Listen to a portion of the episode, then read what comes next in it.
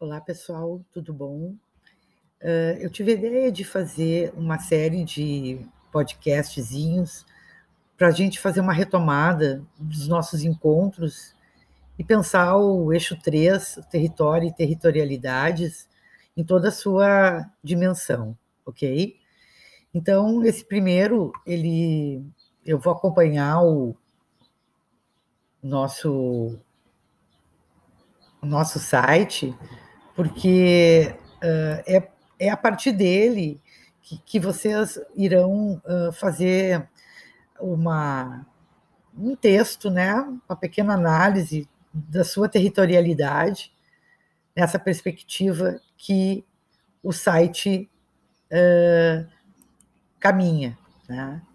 Então, vamos iniciar com a prática pedagógica no campo 3, né, território e territorialidade, que é o terceiro semestre que vocês uh, têm a necessidade de, após, no eixo 1, uh, entrar em contato né, com os processos identitários de quem nós somos, quem eu sou, de onde eu vim, qual é o meu papel, né, e qual é a forma que eu enxergo esse mundo. Então, pequena fazendo uma pequena, retrocedendo um pouquinho lá no eixo 1, a partir dessa, desse processo de se identificar, de se reconhecer enquanto um ser que habita uma determinada região, que pertence a uma determinada cultura, um ambiente, né? como que ele vive, como ele transforma natureza por meio do trabalho.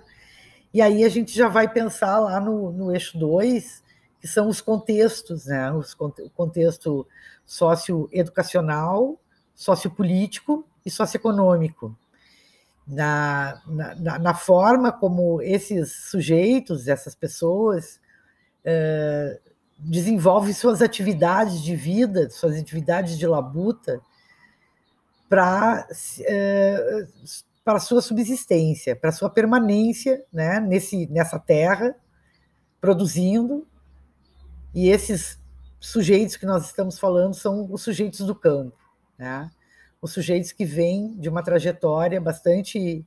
Uh, de um percurso bastante doloroso de reconhecimento, de, de forma de se relacionar né, com, esse, com os trabalhadores e trabalhadoras da terra, da relação com a própria desvincular o rural do atrasado para o campo de quem está organizado, se mobiliza e luta pelo direito à terra, pelo direito seus, às suas condições básicas de vida.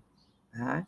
Então, nesse, nisso, a gente vai começar a perceber quais são os contextos, conhecer os nossos municípios, as, as nossas escolas do campo, né? Quantas escolas do campo tem em cada município que estão representados aqui na nossa turma? Tá?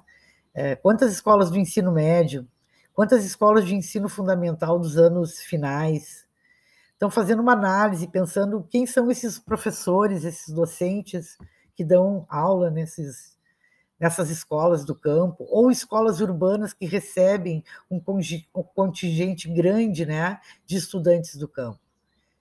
Então, a partir desses contextos, nós vamos então pensar no território, num espaço né, delimitado fisicamente, juridicamente, um espaço de poder, um espaço onde é, existe toda uma, uma, uma crise né, é, política e também de, de permanência na Terra negada a muitos a muitas pessoas, muitos homens e muitas mulheres, muitas crianças né, que não tiveram essas, esses processos legitimados e não, não, não são incluídos como representantes né, de um povo, de um bioma, e aí começar então a enxergar com outro, um outro olhar, com outros olhos, esse território, a partir dos aspectos que conformam esse território, né? O aspecto eh, do espaço, enquanto território, espaço físico, da dimensão dele, Uh, enquanto uh, atributos ecológicos, né, ecossistemas, rios, uh, localidades, matas,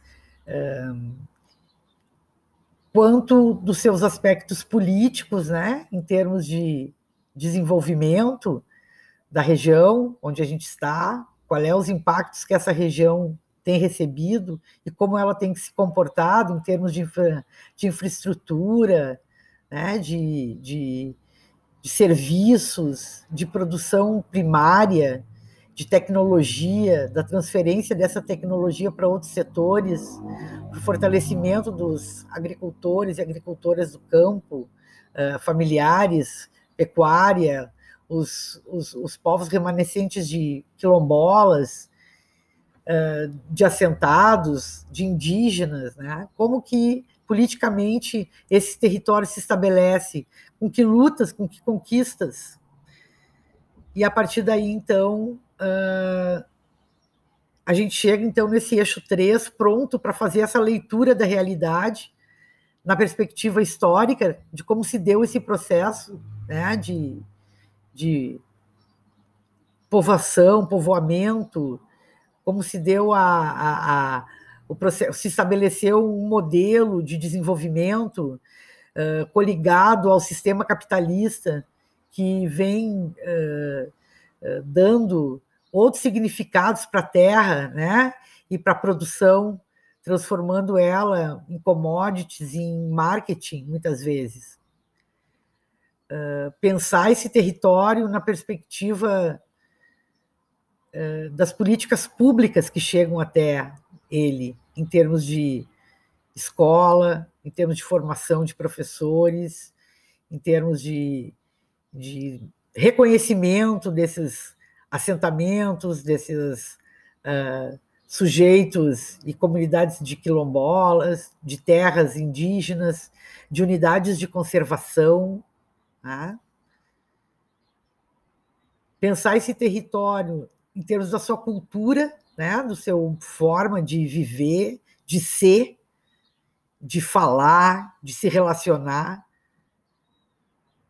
de pertencer a um, a um grupo, né, que está coligado a uma territorialidade, que é onde que é o espaço de vida nosso, onde a nossa vida acontece de fato, que é o nosso micro território.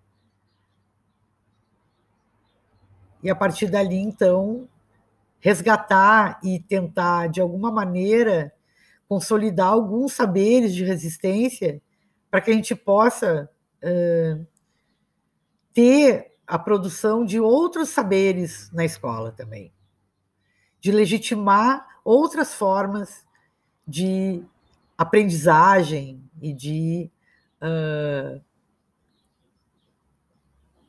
e de compreensão, entendimento de fenômenos, né? Fenômenos que são explicados pelas ciências e essas ciências da natureza muito além da química, da física e da biologia. Então, pensando esse território em toda a sua complexidade, em toda a sua uh, organização né, sistêmica de interdependência, de interrelação, que a gente trata uh, no nosso site no, na abinha da Prática Pedagógica 3, que será o nosso próximo podcast. Até breve, queridos.